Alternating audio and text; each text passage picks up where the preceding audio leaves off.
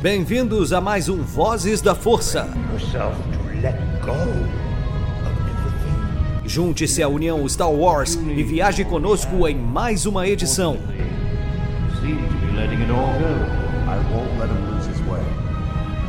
Seja também a fagulha que manterá a chama de Star Wars acesa por muitos anos.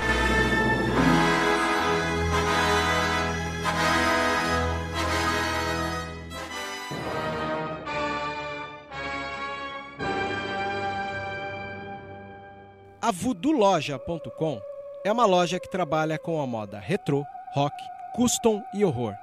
São 11 anos da cena alternativa. Se você não conhece, visita lá. Tem no Instagram Voodoo Loja, uma das melhores lojas e parceira nossa. Isso é rock and roll puro.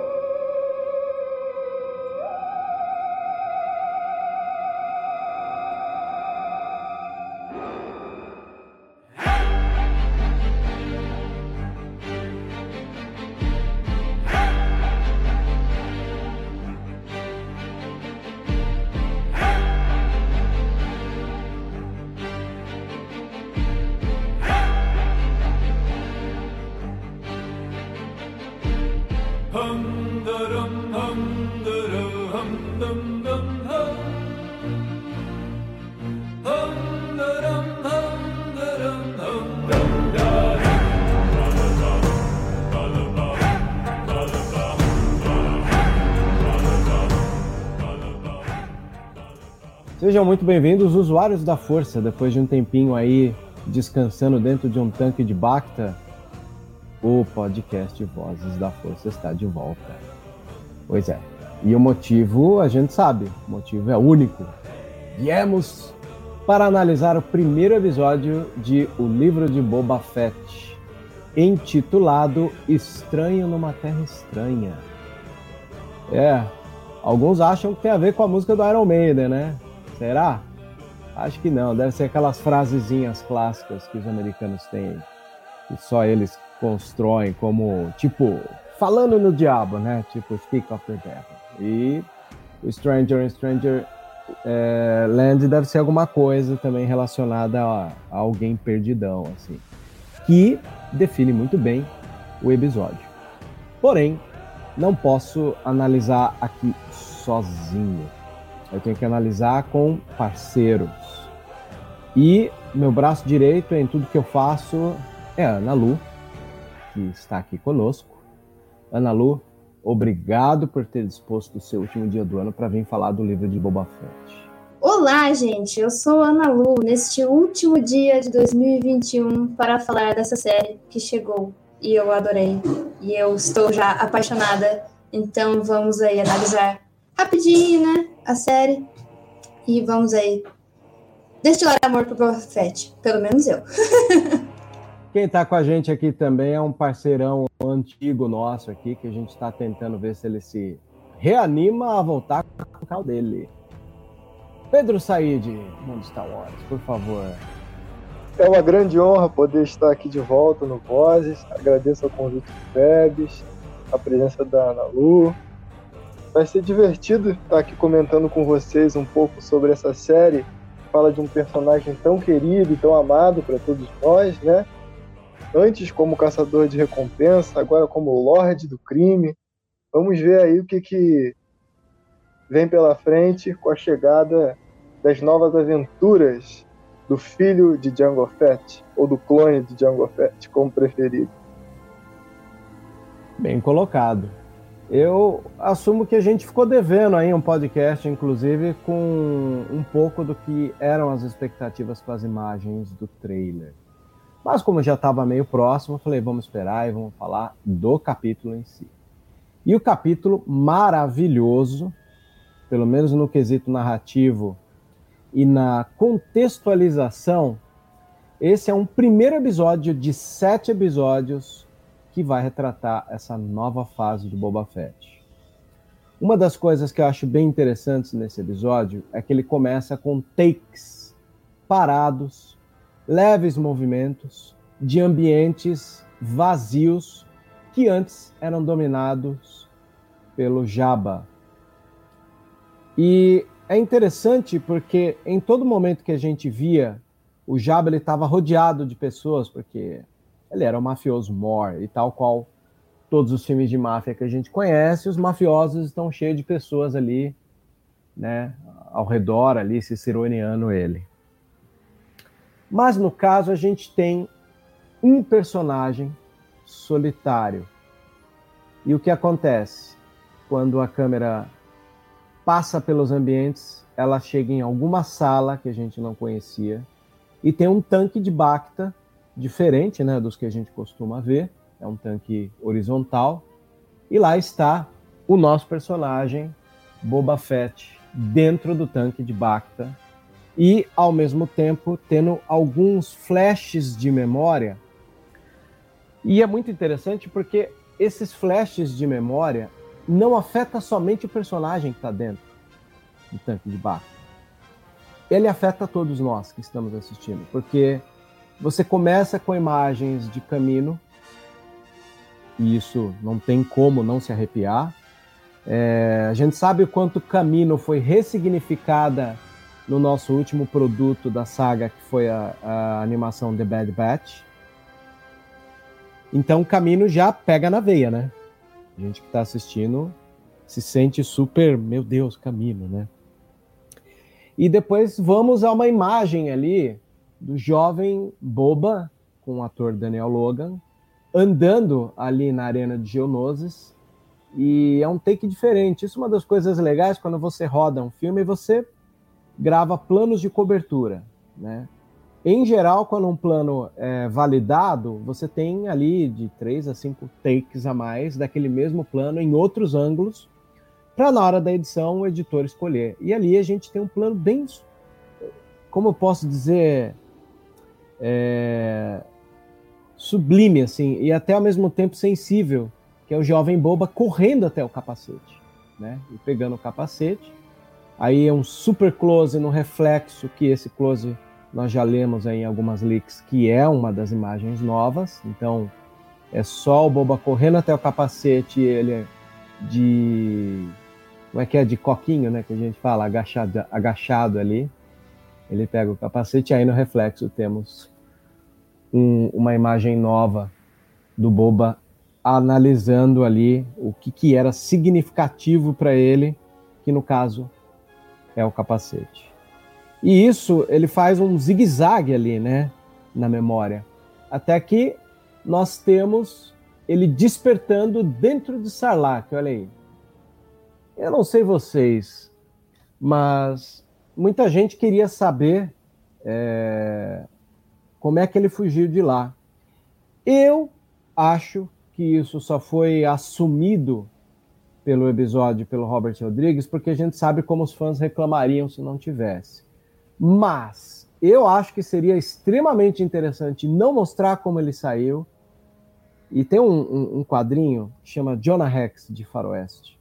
E o Jonah Rex ele tem um taio na boca que vai do canto da boca até quase a orelha. E toda vez que alguém fala, meu Deus, o que, que é isso? Ele, cortei fazendo a barba. Aí a hora que encontra alguém, meu Deus, o que, que é isso?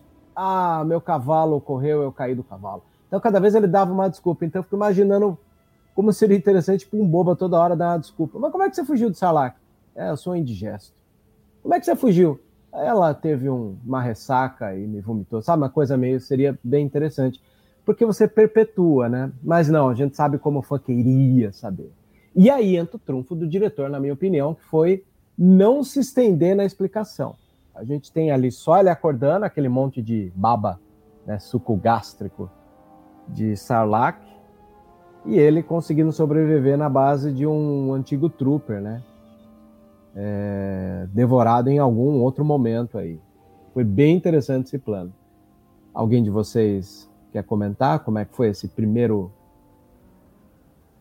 primeiro ato ali da, da, da, da fuga dele do Sarlacc?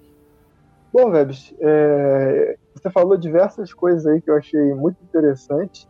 Sobre a fuga do, do Sarlacc especificamente, é, foi uma, uma, escolha criativa, né? Eles colocarem desse modo, é, vamos dizer assim, não totalmente explícito, mas dando uma resposta para uma pergunta que já se perpetuava aí por algumas décadas. eu achei, eu achei interessante, mas eu, eu coloco também que ainda há brecha a partir disso para interpretações do que aconteceu entre ele sair ali da Terra e estar tá ali com as labaredas do seu lança-chamas queimando o estômago do Sarlacc. Antes disso, tu, tu falou para gente é, sobre a questão do, dele no tanque de Bacta, e, uma coisa que eu acho interessante é como foram pontos é, é, essenciais da vida do Boba que estavam ali aparecendo, né? pontos de interseção em que a vida dele radicalmente mudou. Porque Camino era a vida prévia dele, né? a infância dele. E, e quando chega o momento ali na Batalha de Geonosis, quando ele perde o pai dele, né? a figura paterna, aquele que o guiava, que o instruía, que o treinava, aquilo é o momento que a, que a vida dele se transforma completamente. Ele deixa de ser uma criança e é forçado como a gente vê em Clone Wars, é, para adentrar dentro de uma, de uma maturidade, de uma maneira muito radical e, e, e, que ele não estava preparado. Tanto que a gente vê os diversos dilemas que ele enfrenta em questão de, de se colocar como um caçador de recompensas, sobre matar, sobre enganar, e, e, a gente vê essa evolução que ele vai, esses dilemas morais e éticos que ele vai enfrentando em, durante as guerras clônicas.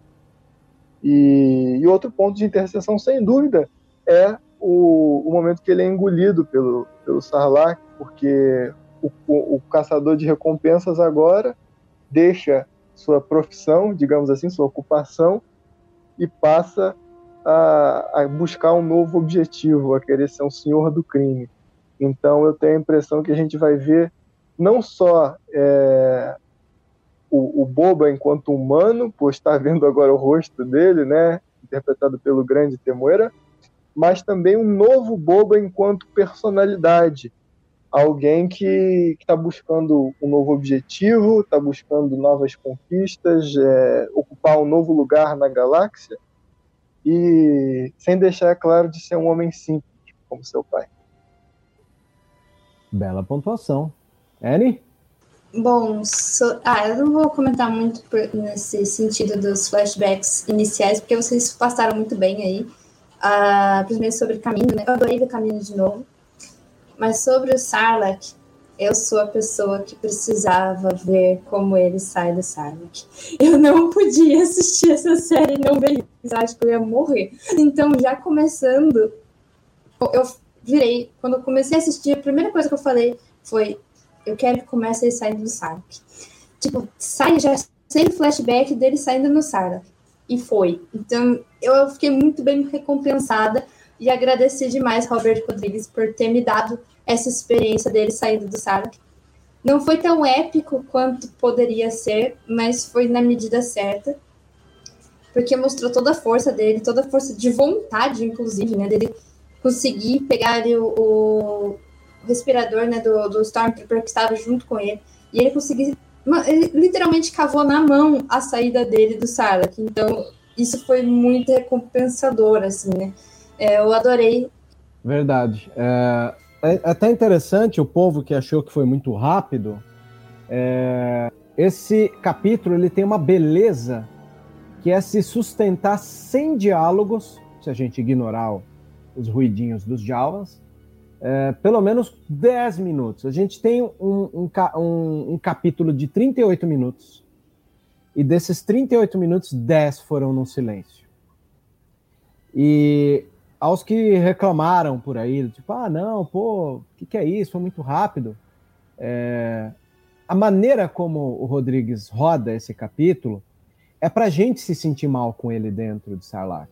É pra gente pirar quando a mão dele sai da areia como se fosse um filme de zumbi. É, é tão convidativo a gente ficar aflito com o personagem que um dado momento do capítulo a câmera tá de dentro do capacete com uma visão subjetiva, ou seja, o capítulo te convida a viver o que ele estava vivendo. E isso é um grande trunfo, né? É, tem muitos detalhes ricos que eles lembraram de colocar como a Ketana, aquele base flutuante explodida onde o Jabba veio a morrer. é, toda destruída no fundo. E, obviamente, assim que o Boba sai e consegue, na força da vontade, sobreviver, imediatamente ele é saqueado pelos Jawas, né? fazendo um elo magnífico com a série do The Mandalorian e o, como Cobb Vent conseguiu né, pegar a armadura. E aí, logo em seguida, é, num plano de câmera bem faroeste, né, quer dizer, no meio da tempestade de areia, a gente tem a chegada dos Tusken Riders que vão é, reanimar ele. Aí entra, será que aquele vermezinho não é um toquezinho mexicano do, do, do, do Rodrigues em fazer alusão aos mescal, né? Aqueles vermezinhos dentro de pinga, né? Eles premem um vermezinho ali e o bobo acorda. Fala, ah, tem um toque meio mexicano aí. Óbvio que é uma liberdade poética que eu estou colocando. E Boba é levado em cativeiro, né? Amarrado ali, é, pendurado pelos bantas e de uma maneira bem tribal, chega a me lembrar muito o filme Conan, né? No filme Conan, quando a, a família do jovem Conan é inteiramente exterminada, ele é levado de escravo e, de uma maneira figurada, ele trabalha num cilindro ali que fica girando até dando uma elipse temporal, mostrando que o tempo passou. Né? E, e a série continua respeitando tudo do universo. Eles andam em fila indiana, né? Todos os detalhes que a gente já conhece, até que o Boba acorda ali prisioneiro. Eu sou bem fã porque é, nos dá a ideia de que essa tribo Tusken é uma tribo diferente, né? Em geral, a gente conhecia os Tusken de marrom, é, e dentro do Mandoverse, ou seja, das séries de Mandalorian e Boba Fett, agora nós temos uma segunda espécie de tribo, né? de Tusken Riders que tem uns adornos pendurados. Você vê que eles são mais tribais. Em dado momento, as roupas deles me lembram a Enfys Nest, né, de solo, que distancia um pouco daquele ar turbante é, palestino que o, os antigos Tusken tinham, né? Acordado ali é, no cativeiro, ele começa a se ambientalizar Aí volto aqui a mais um detalhe para que as pessoas uh, se lembrem que esse é um episódio de introdução a uma série de sete episódios e por conta disso tem muita coisa que a gente tem que observar. É como se a gente tivesse sentado do lado dele amarrado naquele toque e observando tudo isso que a gente está falando, observando que são Tuskens diferentes, observando agora que tem uma criança, observando que eles estão é, mantendo em cativeiro mesmo, né? É, alguém de vocês tem algum momento a pontuar dessa hora que ele é colocado em cativeiro e acorda ali do lado do de um Rodian? É, a gente estava conversando antes né, de entrar aqui, eu e o Vebs, a gente comentou exatamente disso do, dos Tuskins, que eles parecem, eles são bem diferentes. Primeiro que eles estão vestindo preto, né, o que já, já sai totalmente do, do que a gente conhecia. E eles parecem um tanto mais. Não sei se evoluídos é a palavra, mas eles, eles têm costumes diferentes mesmo. Eles têm um líder ali, a gente percebe claramente que eles têm um líder. Uh, não sei se é aquela criança, o moleque chato que fica atrás do Boba Fett é, durante o episódio, se ele é algum parente do, do líder ali, mas fica ali uma coisinha ali. Ah, e é interessante isso deles pegarem. Você vê que eles têm escravos mesmo, prisioneiros uh, que eles vão usar para conseguir aquela fruta lá e eles vão usar eles como mão de obra. Então, eu acho super bacana eles trazerem uma, uma comunidade Tusken totalmente diferente do que a gente conhecia e já dando aquelas referências a como o Boba Fett é, aparece no Mandalorian, que ele tá com um manto negro e o Gaderf igualzinho o que eles estão usando nessa, nessa aldeia Tusken. Então eu já achei super bacana essa micro referência que já tá ali jogada pra gente. Olha, ele vai ficar um tempo com eles. Muito bom, muito bom. É, uma coisa que, em relação aos Tuskens, eu, eu tenho reparado desde a primeira temporada de Mandalorian, essa tentativa incessante e bem sucedida de humanização deles, né? De colocar eles como indivíduos, como, é, como seres humanos no, no, sentido figurado, claro. É, que tem sentimentos, que, que tem família, etc. Tal coisa que era muito, muito pouco feita ou até não feita nas trilogias iniciais, né? A primeira e a segunda. E sobre o, aquilo que o Vebs falou, é, de colocar a gente do, do, ponto de vista né, do, do, protagonista, eu acho isso muito engraçado, porque faz a gente ter aí uma empatia, né, um, um, um sentimento de, de, afeto, de carinho, por uma pessoa que até é, é moralmente é, tem caráter duvidoso, né, de acordo com a moral popular, claro, é, é, e a, gente, e, a gente, principalmente que tem um conhecimento maior da saga, sabe das coisas que ele já fez, de tudo pelo que ele passou, das coisas boas e das coisas ruins. Então é, é muito interessante como, como esse exercício de você se colocar no lugar da pessoa, é, ou, ou, ser colocado no lugar da pessoa pela maneira com que o episódio ou a série está se construindo, como isso afeta, como isso afeta a gente, como isso para quem percebe esse exercício como verbos, é, como isso faz a gente refletir sobre questões problemáticas da, da vida real da sociedade, né? Porque a gente muito pouco se coloca no lugar dos outros. E os filmes e as séries fazem esse exercício pela gente. Então, é, pode ser uma pessoas, inclusive, que a gente às vezes é, é, é tem um, um, certo asco, ou demoniza, ou, ou quer distância na vida real por ter, por ter determinado caráter, ou por, por conta da mídia construir a pessoa de determinada maneira. E a gente eh, já, já cria uma, uma distância da pessoa, ou do, da cultura, ou do ambiente, e não consegue se colocar dentro daquela construção, não consegue entender o ponto de vista.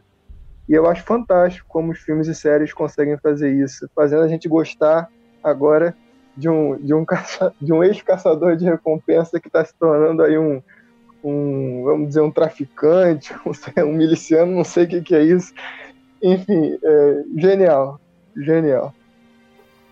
Bem legal você comentar isso, Pedro, porque no meu texto de análise ao episódio que eu coloquei na Sociedade Jedi, eu faço um comentário interessante sobre como que, na verdade, você tem é, a jornada do herói em tudo dentro de Star Wars.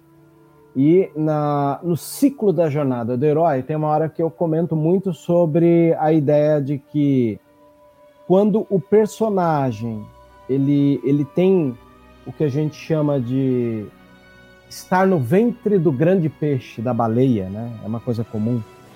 A gente vê muito isso da baleia é, em Star Wars, né? O, o, Luke, quando entra na caverna e reencontra o Vader lá em Dagobah, é um pouco desse personagem na barriga da baleia. A Rey, que entra na sala e encontra várias cópias dela quando ela tá querendo saber dela, é o momento da, do estômago. E, e isso acontece geralmente quando você está nos 30% do filme, de uma obra.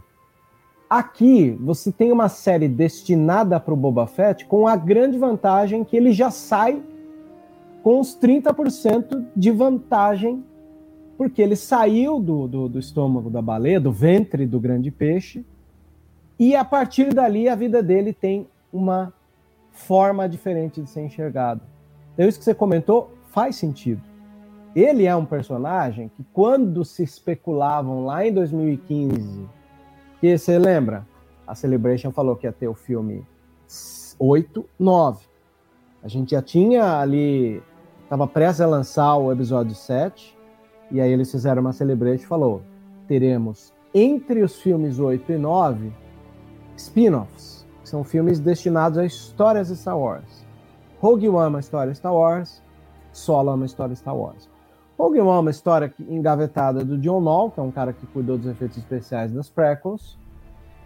Solo é uma história que o, o Lawrence Kasdan, que é o roteirista de Império e Retorno, escreveu há muito tempo e guardou numa gaveta. É bem provável que quando a Disney é, comprou, ela falou: ah, aquelas histórias que você tem, tira ela da gaveta e vamos fazer isso acontecer.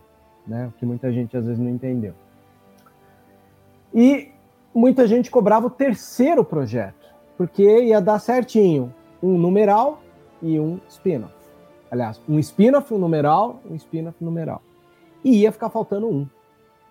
O que, que aconteceu? Muita gente se especulou o filme do Obi-Wan e se especulou o filme do Boba Fett. Eu me lembro que eu falei, estamos agora com a tutela de Star Wars na Disney e a Disney não vai fazer um filme de vilão, né? E o que, que aconteceu? Hoje temos o que poderia se tornar um filme que é uma grande ameaça, né? Porque antigamente Star Wars era o George Lucas, ele era um diretor independente. Se o povo não quisesse ir no cinema, dane-se, né? Ele não tá nem aí, porque o filme tá pago, é independente. Hoje, na realidade Disney, o filme precisa de bilheteria. Então, eu acredito que o futuro do Star Wars esteja no serviço de streaming. Óbvio que pode vir um outro filme, não precisa ter a, a, a, a missão de ser um filme de trilogia, pode ser um, um, um filme só, mas o futuro, ela é, sempre mereceu estar em séries. E série de streaming que não está presa numa programação de TV, numa grade que precisa ter certinho esse tipo de tempo, não, ela é solta, né? A gente está vendo aí que os serviços de streaming não, não mantém muito padrão, porque ele é um projeto mais solto. E o que, que aconteceu? Boba Fett ganhou a sua obra, porém precisaram virar a chave dele de vilão para herói. E ainda temos uma vantagem. Qual é a vantagem? O Boba Fett ele ainda tem no seu currículo todo aquele poço de maldade de quando ele era um caçador de recompensa. Quando você encontra com ele em Mandalorian, onde ele tem a chance de falar: cansei de guerra, estou querendo sossegar, vou ficar no meu canto, é um pouco dessa virada de chave.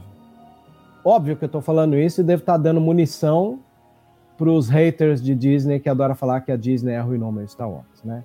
Mas acho que é somente dessa maneira que a Disney poderia ter uma série do Boba Fett para passar em qualquer horário para a família inteira assistir. Então precisou dar uma desacelerada, que é o que aconteceu, né? Então, Boba Fett e Obi-Wan hoje são realidades que a gente só tem que esperar para assistir. E tivemos aí esse episódio na qual ele acorda do Bacta pela Fennec Shand, que a gente vai descobrir que é uma assassina que tem uma dívida de vida com ele. É quase um paralelo do Han Solo, né? Que é o antítese do Boba Fett, porque o Boba Fett, a antítese dele sempre foi o Solo. O Solo sempre teve Chewie, que é grudado a ele como uma dívida de vida. E agora temos um Solo com uma personagem grudada em dívida de vida, que é a Fennec Shand. Então é, é um espelho do Han Solo ali. E assim que ele acorda, ele é armado, né? Colocada a armadura nele e ele começa a receber. Aí entra uma das coisas que todo mundo que eu andei trocando ideia é, comentou que me deixa bem feliz, que é o que todos os caras da máfia local que estavam ali é, se apresentando para o Boba, até que o, o, o, um deles já apresentou um, um, uma certa resistência, é, deixou todo mundo que está assistindo desconfortável. Né? E eu acho legal imaginar que esse desconforto atinge, porque você tem a Fennec Shand, que é uma pessoa pés no chão, que não ficou presa no Sarlacc e entendeu o mundo como estava girando, e ela tem que cantar a bola para ele ao mesmo tempo. Ó, oh, eu acho que não é aí o caminho, não. E ele, na teimosia dele, porque sofreu experiências místicas ali quando foi é, preso em cativeiro, tentando tomar um caminho diferente. Então, é, esse miolo, que são os primeiros momentos que há diálogos no filme, são ricos para você entender a ambientalização, o que é Tatooine depois de tudo que ocorreu, porque muita coisa mudou no mundo com a queda do Império o que, que é o Boba Fett quando saiu do Sarlacc. E o que, que é essa servidão é, prazerosa que a Fennec Shand tem com o personagem Boba Fett. É uma coisa que eu acho que eu acho bem interessante é como o Droid Protocolo fez falta, né, gente? Porque a gente fica olhando ali um monte de gente chegando, a gente não entende nada do que ninguém tá falando. E, e aí tem várias coisas interessantes que acontecem. O Trandoshan levando pelo de Wookiee, e o bobo aceitando, outro dilema moral. É... E, e, e, uma coisa também que me, chama, me chamou a atenção no momento anterior foi a questão do Rodiano, porque se tem uma coisa que me incomoda é como os Rodianos eles são colocados na, na saga sempre numa posição assim é, é, bem sofrida. Ou colocam eles como pessoas irritantes, ou chatas, ou fracas. É, é, é desde é a, vamos dizer assim, eles seguem o, o rumo do Grido. o Grido marcou um, um, um local para os rodianos, e aí todos os rodianos meio que seguem aquela, aquele destino meio fatalista. Em Rebels a gente tem um rodiano lá que sofre de problemas psicológicos, mentais, não sei. Em Clone Wars os Jedi que são rodianos, eles tudo morrem. É, é... E agora tem esse rodiano escandaloso aí que fez o Boba ser, ser recapturado. Então, então é, eu, eu, tenho um pouco de pena dos rodianos. Eu acho que eles mereciam um destaque bacana, merecia ter um Rodiano assim, fortão, um Rodiano muito inteligente, alguma coisa assim. Eles mereciam, mereciam um pouco mais. Fiz, fiz um parênteses que eu acho que, que vale a defesa, essa bandeira identitária dos Rodianos. Ana, algo a dizer? Justiça pelos Rodianos, né? A gente está tendo as justiças pelas Twi'leks, então agora é a vez dos Rodianos, coitados. Mas eu acho que acrescentar, talvez eu tenha. Eu ainda não comprei a ideia do Boba Fett totalmente alheio a tudo do mundo do crime. E eu acho que é um jogo que ele tá fazendo com a Fennec para pagar de mais fraco e depois chegar com tudo. Pode ser que eu esteja pagando de otária? Pode. Mas seria uma boa. Eu acho que não, viu, Ana? Faz sentido isso, né? A gente tem vários filmes de máfia onde você abaixa a retaguarda para ver quais criaturas saem das sombras para você poder medir com quem você vai lutar. Principalmente porque se essa não é uma série, né? Até foi até interessante. Eu estava comentando aqui sobre a, a sequência de ação que às vezes pode deixar um pouco a desejar. E um amigo meu falou assim: Ah, eu não fico cobrando isso, não. A gente sabe que a agilidade na hora de filmar e da ação tá mais pro lado do Sith Jedi. O, uma série de pessoas comuns como caçadores de recompensa, ela pode manter esse ritmo, né? E isso de você baixar a retaguarda é abrir espaço para ver onde estão os seus inimigos ocultos, né? E é, o boba não é bobo. Desculpa o trocadilho do carilho aqui. Né? O, o, o, o, o Boba não é nada bobo. Ele com certeza, mesmo mole, deve estar com todos os olhos atentos aí a observar quase tudo. Né? Óbvio que esse é. mistério que ele segura, ele, ele segura até para não falar para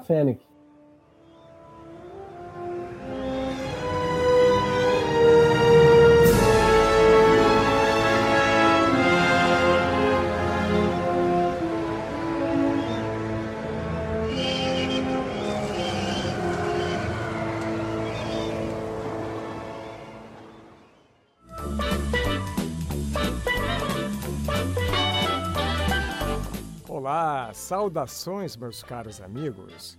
Enquanto Anakin e Ahsoka saem em missão, juntem-se a mim para tomar um drink e ouvir mais uma edição do Vozes da Força.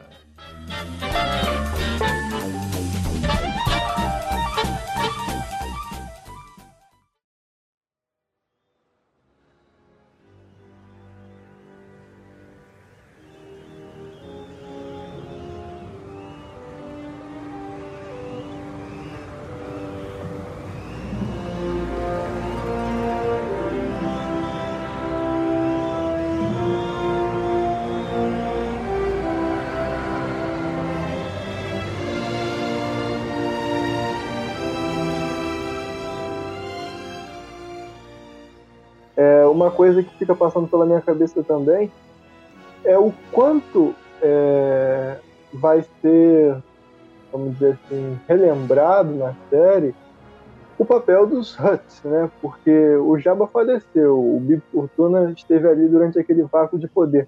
Mas o que estão fazendo os outros Huts que fazem parte do cartel deles? Eles não têm interesse em assumir aquilo que o, que o Jabba deixou, que certamente não seria só Tatooine, tem outros mundos também. É, onde eles estão? Será que eles vão aparecer para tentar reassumir o poder? É, essa é uma dúvida que fica bastante na minha cabeça. Se alguém souber. Posso dar lá, um spoiler lá. das HQs? Nas, na, teve agora. É, se você que está ouvindo não leu A Guerra dos Caçadores de Recompensa e quer ler, pula uns segundinhos aí, porque eu vou dar spoiler. É, lá nessa na Guerra dos Caçadores de Recompensa, eles juntam todos os, os huts do conselho. O único que não está é o Jabba. Todos eles estão numa nave. Uh, eles tentam ir contra o Império e o Darth Vader mata todos eles. Então, o Conselho Hut não existe mais. Então, hum, só se for é, só se for algum hut ali oportunista do meio, ali tentando alguma coisa, mas os huts poderosos foram todos mortos. Entendi. E uma pergunta, não sei se você vai saber responder. O Rota tava lá, o filho do Jabba ou não? Não diz. Essa... Então, o Jabba não tava lá. O Jabba ele sai antes, todos eles vão para essa nave e por causa da Aurora Escarlate, eles tentam atacar o Império e o o Vader vai lá como vingança. Mas o Jabba não estava mais lá. Então, muito provavelmente, se o filho dele estava nisso daí, estava junto com o Jabba. tá explicado, tá explicado. Complicado, gente, complicado, você vê? É, eu acho interessante porque tudo isso é uma atmosfera de máfia, né? Você vê, é, os filmes de máfia são bastante refletidos na, na Guerra dos Caçadores e agora na série do Boba Fett. Né?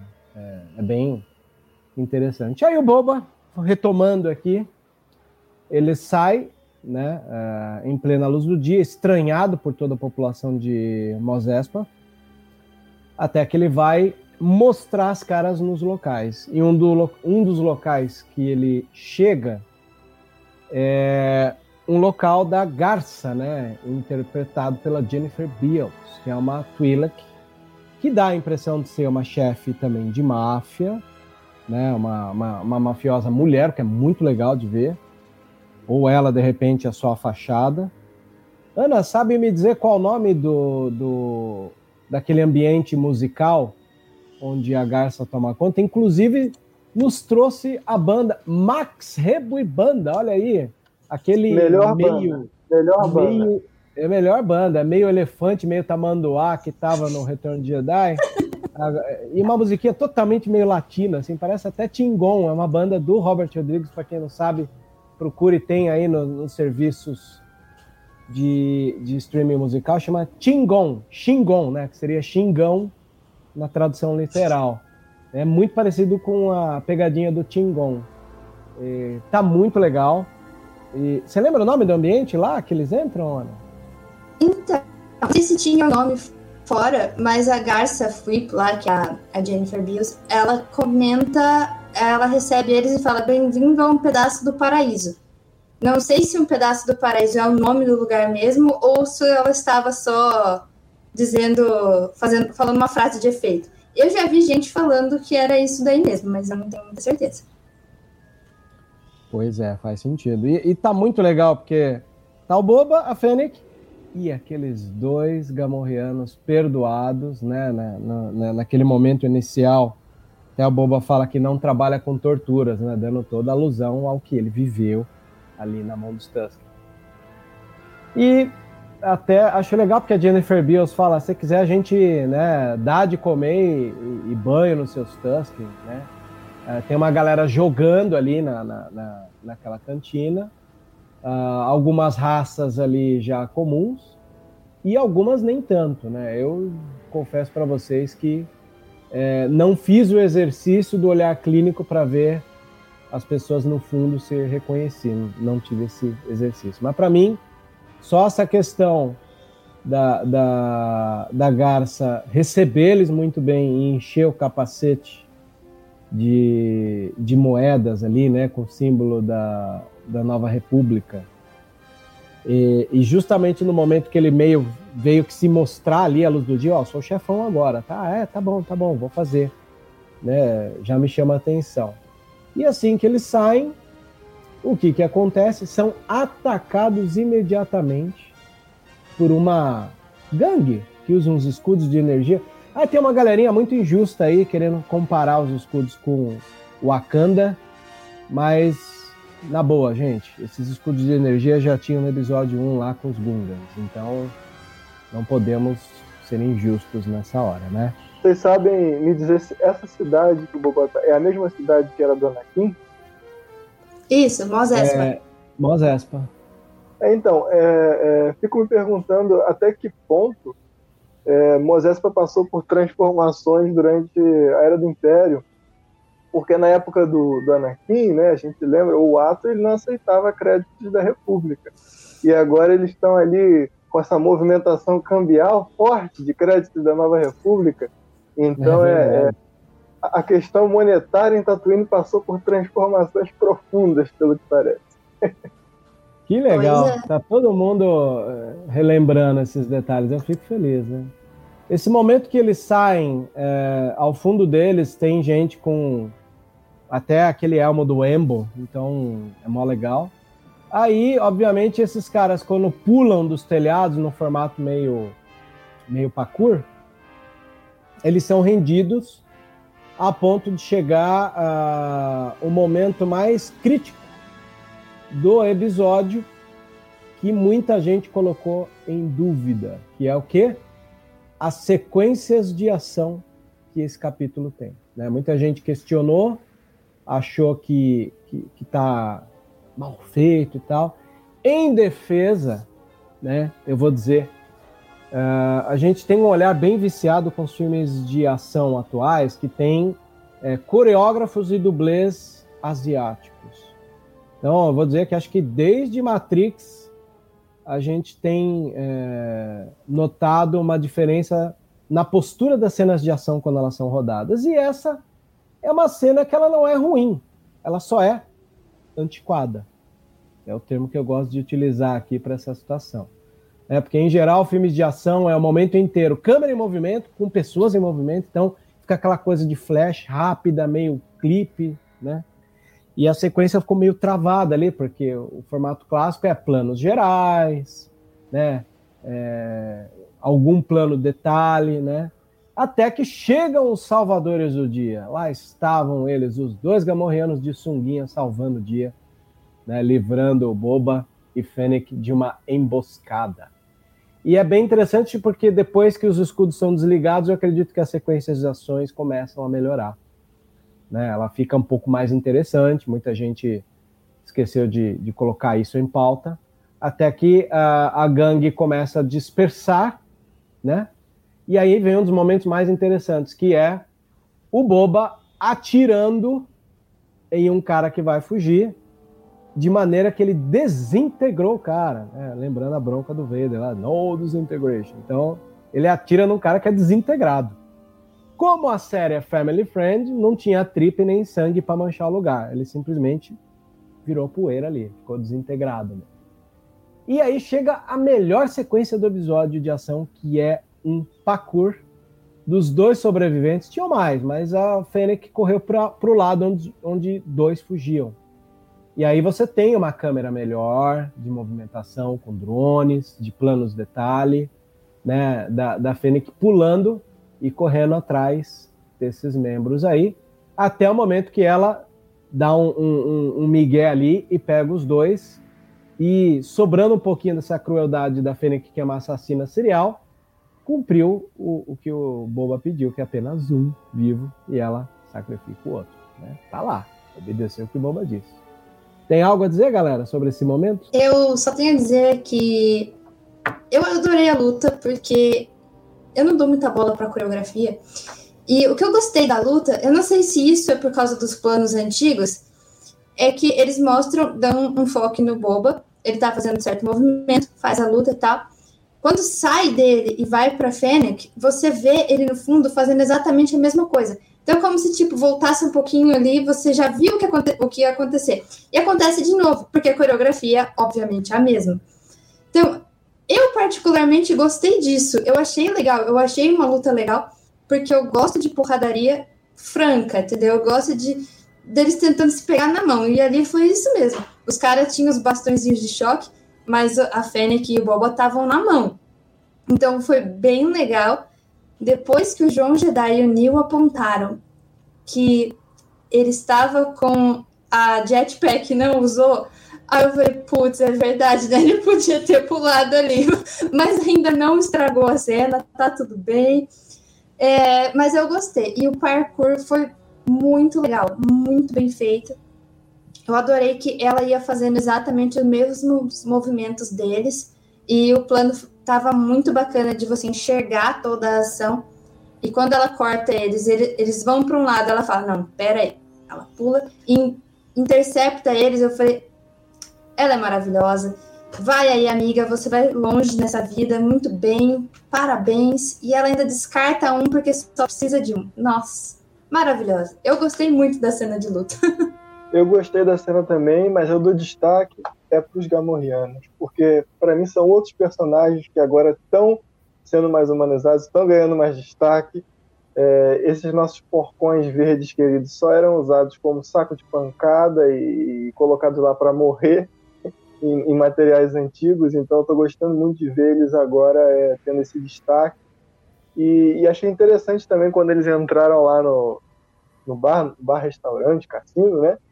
Que falaram em, em, em lavar eles. Eu, eu fiquei, fiquei refletindo, né?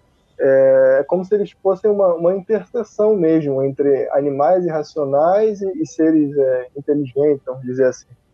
Então, é, é, essa mistura, essa meio raça, vamos dizer assim, que eles são, é, é para mim deu um toque especial na construção do que é ser gamorreano. Eu gosto da luta. Acho que o momento alto da luta, embora antiquada, é as caras e bocas né, do Temor. Eu adoro aquilo lá. Ficou muito bom no episódio do Mandalorian. O Paulinho, um amigo meu que mora em Nova York, estudou cinema, onde eu dei aula, inclusive, ele comentou uma parada que eu entendi o que ele quis dizer. Ele falou assim: Poxa, cara, eu entendo Robert Rodrigues, mas eu queria ver mais Era uma Vez no México, nas cenas de ação dele, do que Shark Boy Lava Girl. Aí eu entendi a crítica dele, então tem esse lado realmente o, o, o Rodrigues é um cara que se divide né, em, em, espécies de filme. Ele tem a filmografia infantil dele, né, que é Pequenos Espiões, Shark Boy Lava Girl, agora Pequenos Grandes Heróis, que é aquele We Can Be Heroes, We Can Be Heroes. Né? E, e se Star Wars é feito para infanto juvenil que os velhos assistem, ele ainda tem que sanar essa, essa maneira né, de, de poder conversar com os infantes juvenis. Mas aí ele é levado ao Bacta, ele pede, aí tem uma sequência é, bem parecida quando ele é prisioneiro dos Tusken, só que ele, quem está levando ele com os pés arrastando são o, os Gamorreanos para tanque de Bacta, dando ali o segundo mergulho deles na memória, onde o, a criança Tusken, né, a gente tem um, uma regressão temporal na memória dele quando vai para o Bacta, e a criança leva ele para talvez mostrar um problema que eles estão enfrentando ali, que é o quê? Aí existe um espelho visual, talvez uma rima visual, é, de uma gangue de speedbikers que violenta um, um, um fazendeiro num, num, numa espécie de fazenda muito parecida com a da família Skywalker, naquele né, formato iglu. Né? Até a galera comentou, pô, me deu um choque, achei que era o Owen Lars, mas eu vi que não. Não, claro, não é.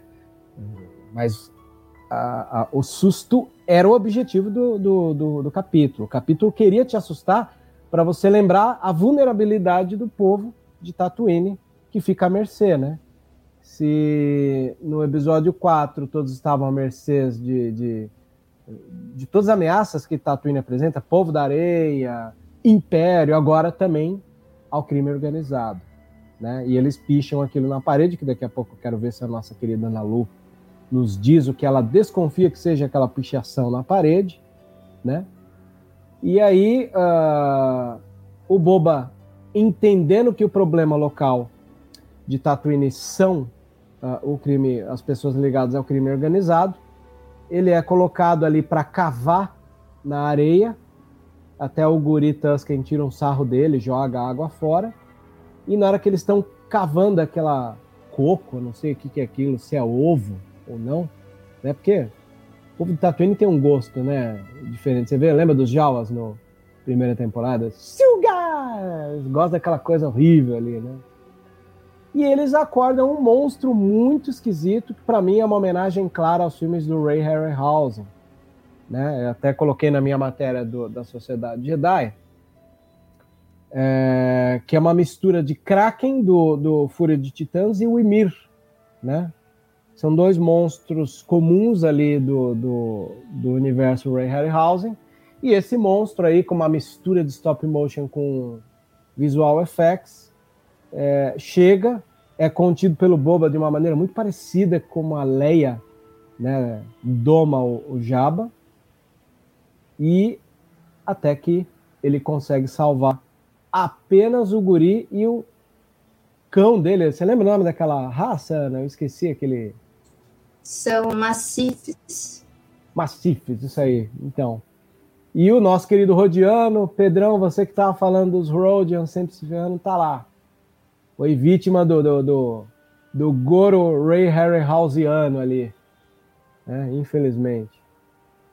E e aí, uh, o, o, episódio, a gente tem ele retornando pro lar, com a cabeça dessa criatura nova, né, para nós. E um dos momentos que me arrepiou. Eu acho que o momento que mais me arrepiou de todo o episódio é a criança empolgada contando pro povo da areia o que, que aconteceu e o líder que segura aquela moringuinha onde eles bebem as coisas, né, que no, no, no Mandalorian era alguma bebida muito nojenta, né, que o Kobe não queria beber. Aí era, era água mesmo, né? Aí o, o líder olha para aquilo da criança empolgada e simplesmente dá a moringa na mão do Boba, que dá aquela golada e faz aquela cara de satisfação. É aí que eu tenho que citar o Sando, Resenha Cash, Resenha Wars, que comentou que esse é o ponto de convergência do que, que é o Boba comentando na saída do pedacinho do paraíso que quer conquistar por respeito do que por medo. Eu acho que ali é o Boba mostrando é, que sabe o que, que é conquistar por respeito. E quando o líder Tusken dá a moringa para ele beber, ele conquistou o respeito com os Tusken. E agora são episódios que a gente vai acompanhar. Analu? É, eu, ach, eu achei muito legal mesmo, porque eu acho que todos os Tusken sabiam que não foi a criança que. Por mais que ele chegue vangloriando com a cabeça do bicho, como se fosse, ah, eu que matei, olha só que legal. Todos eles sabem que não foi ele, foi na verdade o Boba, que chega com a corrente na mão, inclusive. Então eu achei muito bacana isso dele deixar, né? O menino vai, conta para todo mundo, fala que é você, pode ir lá. E o pessoal, os Tuskens, né, aceitando e tal. E o líder, obviamente, deixando claro para ele, ó, que muito obrigada por ter salvo ele, a gente sabe que foi você. Muito obrigada. E agora você faz parte aqui, né, do... A gente vai ver nos próximos capítulos como que essa relação se deu, mas ali naquele momento a gente já sabe que eles estão numa relação exatamente disso de respeito, que é o que o Boba quer levar para Tatooine. Ah, sobre o símbolo né, que você falou que queria que eu comentasse, a Rafa do código Star Wars, ela lembrou que no alfabeto Hut, aquilo parece a letra K. E realmente, se você abrir o alfabeto Hut, é exatamente aquele mesmo símbolo que vem assim é, e depois faz a, a voltinha embaixo. Eu acredito que seja aquela gangue que aparece em Mandalorian, que o Cobb Vant é, manda embora lá da, da, da cidadezinha dele. Porque eles têm essa coisa de vir roubar as, co a, as coisas, botar numa speeder e sair correndo. Então, eu acredito que, que possa ser uma, uma nota isso, ou alguma coisa assim. E, quem sabe, tem algum Hut aí por trás, né, pelo alfabeto Hut. Ou é alguém que, que trabalhava com eles, e como ele, o conselho Hut e tudo mais foi pro saco, tá tentando reerguer de alguma forma aí. Mas eu gostei do final do episódio, eu achei um final muito bom. E já preparou o terreno para a gente ver um pouquinho mais dos Tuskens e como é que o Boba vai fazer para conseguir governar com respeito. Eu acho que não vai dar certo. Pedro? É, dentro da ciência política, essa questão de, do respeito ao invés do medo não é, não é uma boa escolha, não. É, é, Maquiavel fala muito disso. Mas é, eu achei o episódio um grande, um grande prólogo, vamos dizer assim, para o que vai ser, o que vão ser os próximos, né? Uma boa introdução para gente e, e também para aquelas pessoas que não assistiram Mandalorian e chegam e pegam já essa série de primeira, porque não se exige nenhum conhecimento prévio, a não ser a, de repente o Retorno de Jedi para quem os fãs antigos que assistiram o filme e tal.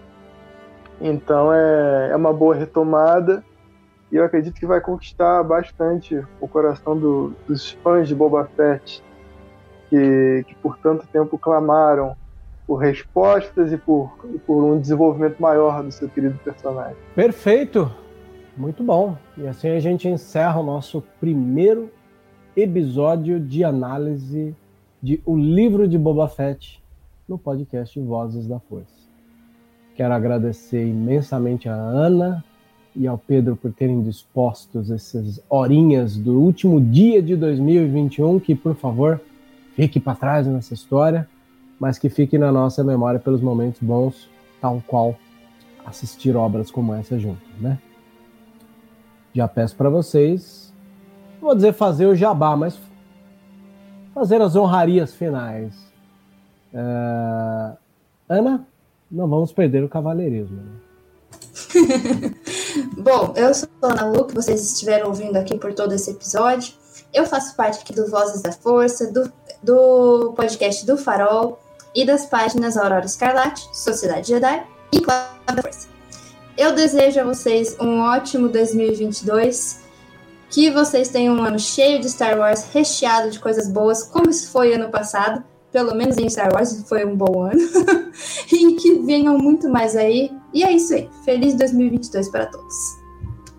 Isso aí, Pedrão. Bom, muito obrigado aos grandes ouvintes, saudosos ouvintes do podcast Vozes da Força, sempre com esse com essas pessoas maravilhosas, com esses comentários elucidantes e, e críticos e, e, mega reflexivos que proporcionam análises muito pertinentes e, e trocas de, de informação e, e, conhecimento muito pertinentes sobre a saga.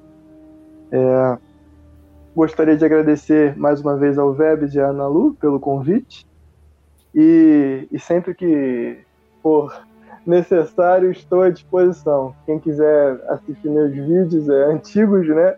Como o Vebs falou, já tem um tempo que eu não produzo. É só acessar lá no YouTube o mundo Star Wars.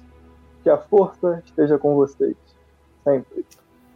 Sempre. E aí a gente acaba esse episódio uh, ouvindo um pouquinho mais da trilha que nós não comentamos ainda, mas eu tenho certeza que nós três aqui amamos. Feita pelo genial Ludwig Göransson, né? O mesmo cara que cuidou da trilha de The Mandalorian, nos presenteou com uma trilha maravilhosa que é a trilha de O Livro de Boba Fett. É isso aí. Para você, ouvinte, um excelente ano de 2021. This is the way. Que a força esteja sempre com vocês.